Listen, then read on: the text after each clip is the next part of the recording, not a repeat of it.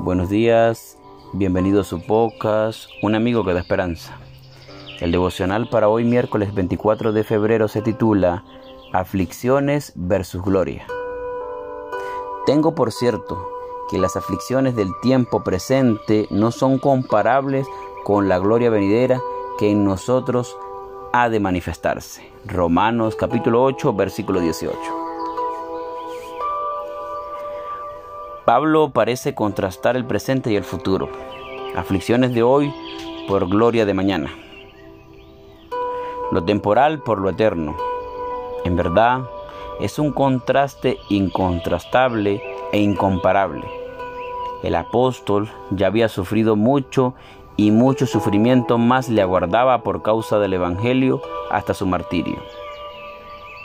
Igualmente, por experiencia y por revelación, Él tiene por cierto y asegura que las aflicciones son leves y pasajeras en comparación con la gloria que es inmensa y eterna. Es como si Pablo tuviera en sus manos una antigua balanza de dos platos y en uno de ellos coloca los sufrimientos presentes y en el otro la gloria eterna. El sufrimiento es a causa del pecado. Sufrimos de manera directa cuando cosechamos lo que sembramos, o de manera indirecta por la existencia del mal en el mundo. Sufrimos por la enfermedad, desengaños, falta de trabajo, falta de recursos, injusticia, frustraciones, soledad, culpa, odio y todo otro dolor del tiempo presente. Podemos sufrir también por causa del Evangelio al vivir y compartir la fe, al dar testimonio de la verdad y del Señor. Aún en medio de tanto dolor, necesitamos recordar que es temporal y que tiene un límite.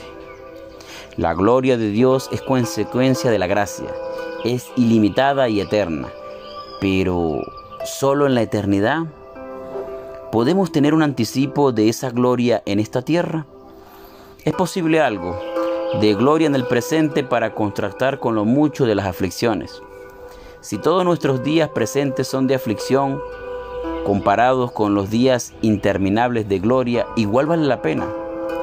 No importa la cantidad y la severidad de nuestros sufrimientos presentes, quedan insignificantes al compararlos con la gloria eterna. Pero, además de la esperanza del mañana, necesitamos fuerza para hoy. La gloria que muy pronto será revelada incluye el resplandor brillante del regreso de Cristo. Los justos vivos serán transformados y los justos que descansan serán resucitados para recibir la gloria, la vida de Dios para siempre. Los injustos que vivan no podrán soportar el resplandor de la gloria de la, de la venida de Jesús. Los justos trasladados al cielo, de regreso a la tierra, compartirán la gloria de Dios por la eternidad. Experimentando la paz, el perdón, el consuelo, la esperanza y el cumplimiento de la misión, viendo los milagros de Dios que transforman vidas, tenemos un anticipo de la gloria venidera. Romanos 8.1 dice que no tenemos que aguardar esa manifestación con deseo ardiente, es decir, con la cabeza levantada, seguros, confiados, fieles y comprometidos, porque desde su serena eternidad Dios está en el control de todas las cosas. Que el Señor te bendiga y nos vemos mañana para un nuevo devocional.